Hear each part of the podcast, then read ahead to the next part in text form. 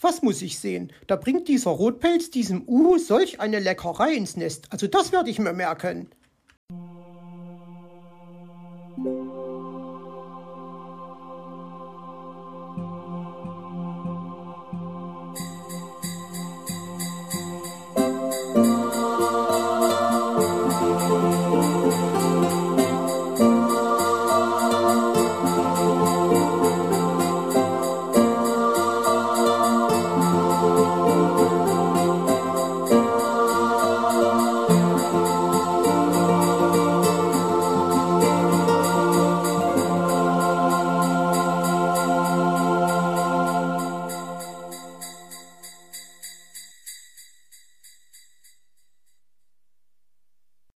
Geheime Übergabe Kaum hatte Frau Elster das Uhu-Nest verlassen, erspähte sie auch schon Herrn Fuchs, der schnurstracks fröhlich singend darauf zukam.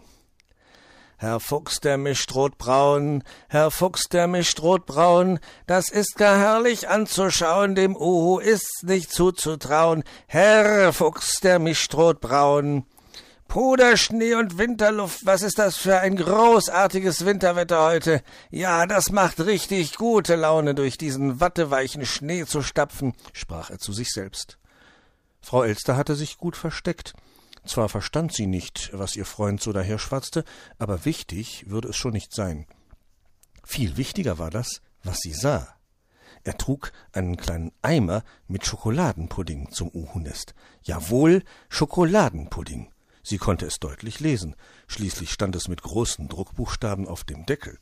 So eine Unverschämtheit. Ihr hatte er so etwas Feines noch nie ins Nest geschleppt. Darüber würde noch zu sprechen sein. Das stand fest. Herr Fuchs klopfte an die Tür und rief Onkel Uhu, ich bin's, der Herr Fuchs. Ich habe Ihnen etwas mitgebracht. Onkel Uhu stellte die Figur von Meister Schwarzrock nach einer eingehenden Prüfung enttäuscht zur Seite. Sie war, als er die Decke darüber geworfen hatte, noch nicht vollständig trocken gewesen, und nun hatte er die Bescherung. Er würde sie erneut anmalen müssen. Ach, diese verflixte Elster. Guten Tag, Herr Fuchs, begrüßte er den Gast. Huhu, das ist ja eine Überraschung. Sie bringen mir einen Eimer Schokoladenpudding wie ich sehe. Huhu. Das ist doch nur Tarnung, Onkel Uhu. Ich dachte, womöglich begegnet mir die Elster, und die braucht ja nun wirklich nicht zu wissen, was ich Ihnen tatsächlich bringe. Ja, ich verstehe, Uhu, lächelte der Uhu, nahm den Farbeimer entgegen und verabschiedete sich. Ach, wie gerne wäre der Fuchs mit ihm hineingegangen. Ja, er musste es zugeben, auch er war schrecklich neugierig, wie dem Uhu die Figur eines gewissen Herrn Fuchs geglückt war. So ein Pech aber auch, dachte die Elster. Nun weiß ich zwar, dass in dem Eimer mit Schokoladenpudding kein Schokoladenpudding ist, aber was darin ist, weiß ich trotzdem nicht.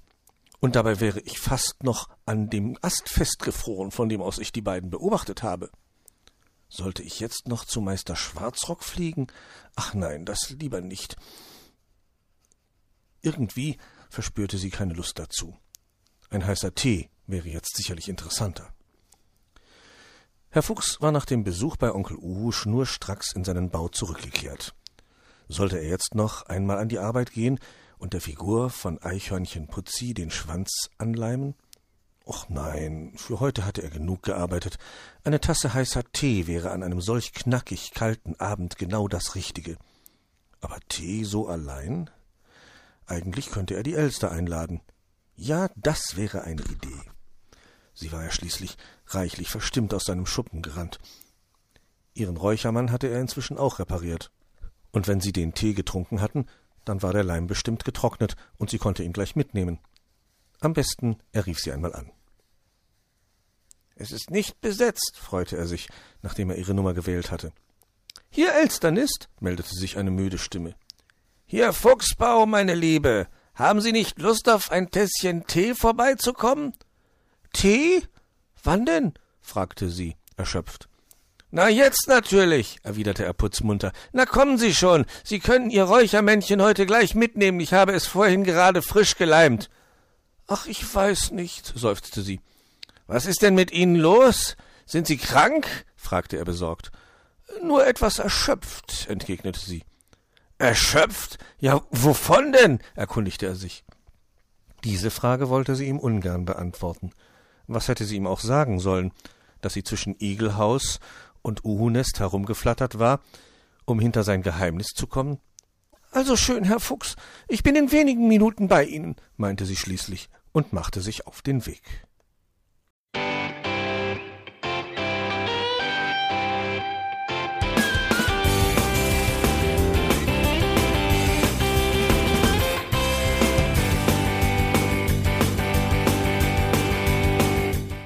Das war Irgendwasser von Blinzeln. Wenn du uns kontaktieren möchtest, dann kannst du das gerne tun per E-Mail an podcast.blinzeln.org oder über unser Kontaktformular www.blinzeln.org. Blinzeln schreibt man in unserem Fall immer mit einem D in der Mitte. Wenn du möchtest, kannst du uns sehr gerne auch einen Audiobeitrag auf unseren Podcast Anrufbeantworter sprechen. Der hat in Deutschland die Telefonnummer 05165 439 461. Und wenn du uns aus dem Ausland anrufen möchtest, dann ersetze einfach die erste 0 gegen die 0049 für Deutschland. Wir bedanken uns für dein Interesse und freuen uns schon darauf, wenn du auch beim nächsten Mal wieder mit dabei bist.